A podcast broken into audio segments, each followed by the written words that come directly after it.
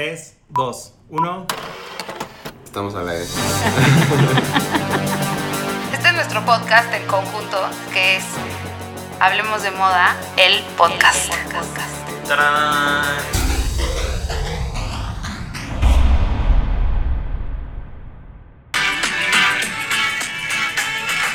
Ay. ¿Por qué te encanta cantar? Quiero presumir mi voz en este podcast, a ver si me sale cantando. Pero... ¿Por qué les haces esto? No. Exacto. Bueno, ya Jordi reveló con su inicio que hoy en Hablemos de Moda, el podcast especial, que es viernes, vamos a hablar con Paris Hilton. Sí. ¡Qué emoción! Uh, that's hot. No, bueno, Raúl y Jordi no pueden de la emoción. Ya No. vieron sus fotos ayer en sus Instagrams. A ver, es que yo fue el primer reality show que vi en la vida. Me acuerdo que con mi hermana los martes por Fox pasaba. Sí, Yo y nunca lo veíamos en pude las ver, tardes. me aburría a mí. ¿En serio? Ay, sí. Ay, era increíble. Es que se los juro, a mí no me divertía, pero sí acepto que Nicole Richie y Paris Hilton marcaron los 2000 O sea, de 2000 a 2006 no se hablaba de otra cosa que no fuera de ellas dos, ¿no? Exacto. Sí, puso de, Fue increíble. que todos querían ser un socialité, porque así se presentaba por la vida, como socialité y... Sí, Y además esos son Paris- títulos que te los dan los medios, ¿no? Socialité. Pero no, ella sola se dijo Ajá, socialité. ella, ella también se escribe como Ella era heredera. También. Bueno, heredera y socialité, y es muy lista, la verdad.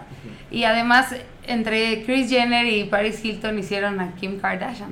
Exacto, no, ella es culpable de, de muchas cosas de las que todavía vivimos hoy, de la cultura pop, de la moda, de... Está padrísimo. Escuchen todo el episodio porque nos cuenta grandes momentos de así de cómo eh, su vestido favorito, qué es hangar con sus amigas, eh, sus momentos con Kim Kardashian, Exacto, su look favorito que está cabrón que lo siga usando después de 20 años. exacto.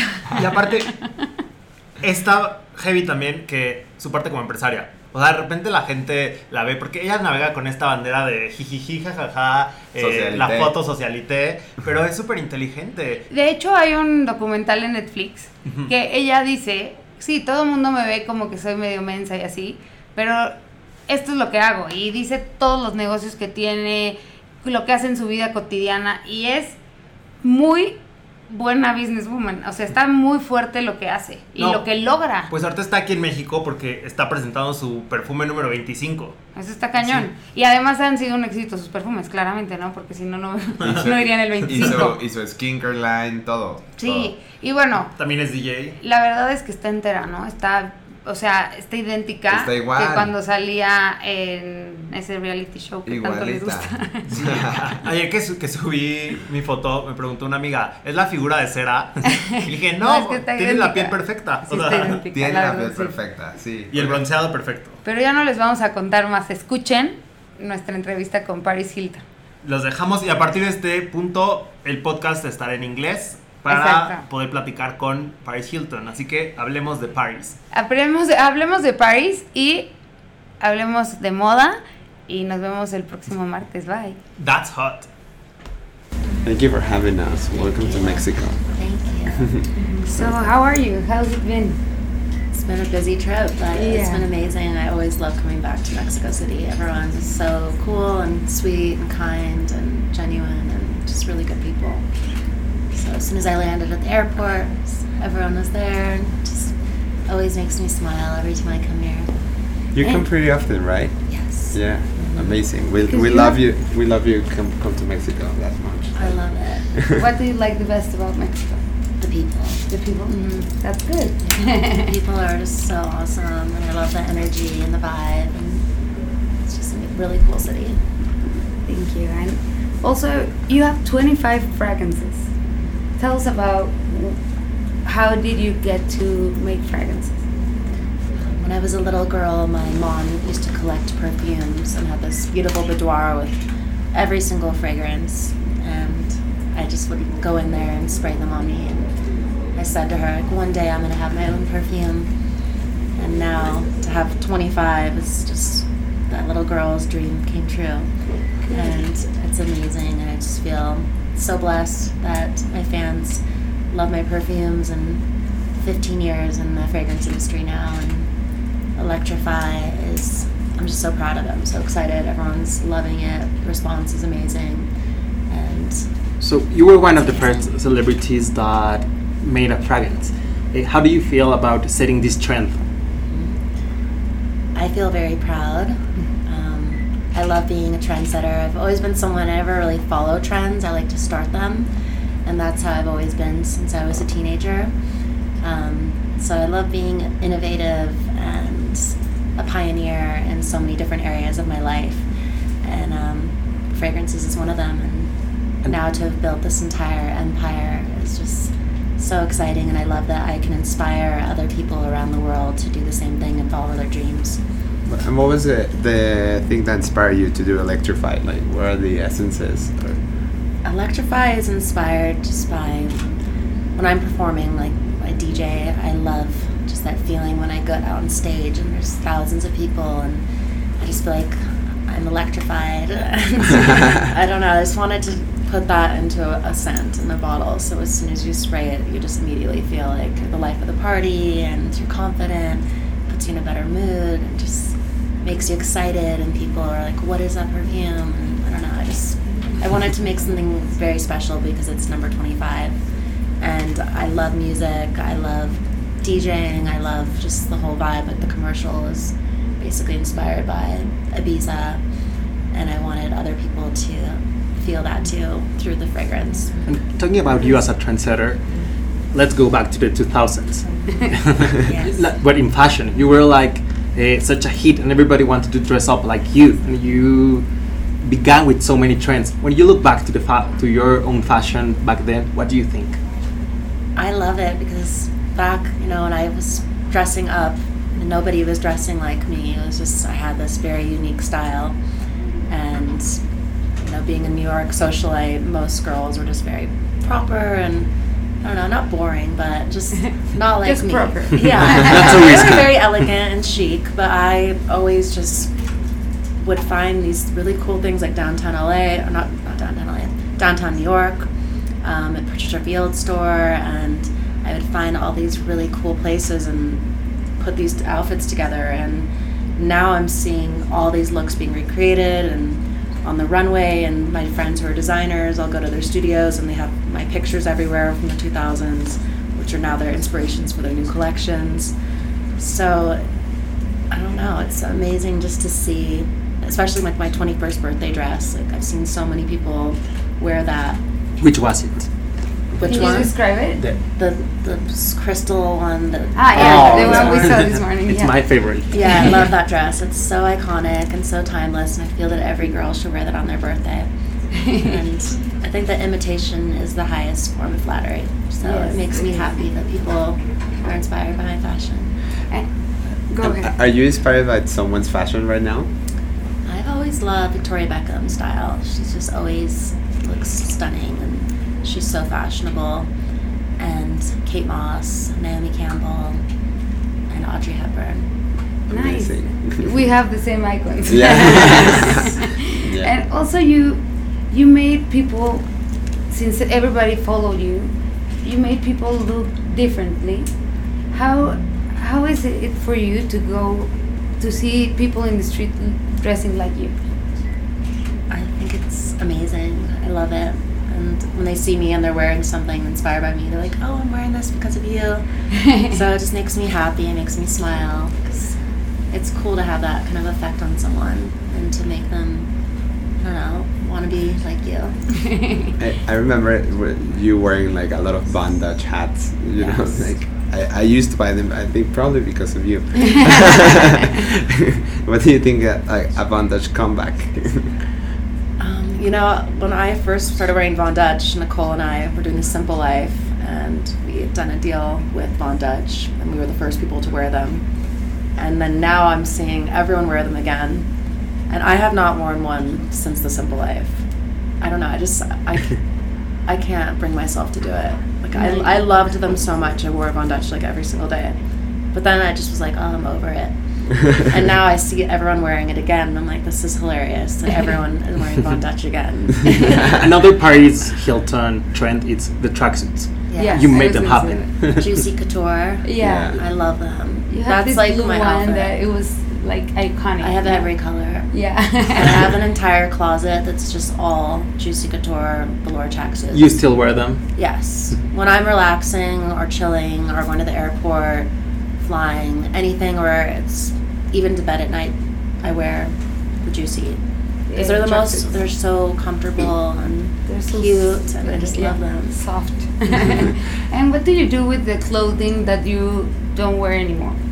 Um, it depends. I donate a lot of things. Um, downtown LA, there's this shelter on Skid Row, um, which my sister and my mom and I go to, and we'll bring a lot of gifts and toys and clothes and things for the children and their parents. And then also other things I'll give to certain charities where they can auction it off.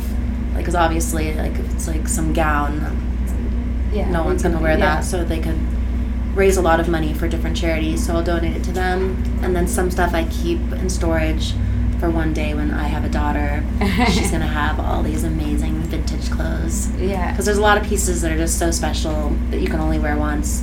But I still want to keep it because I know that my daughters one day will love them. And they will be happy to be in a picture with the same dress as, as you. Exactly. Where's your 21st birthday party dress? in storage? In LA or New York? LA. What was the brand of that dress? Uh, Julien Macdonald. Mm, He's one of my favorite designers.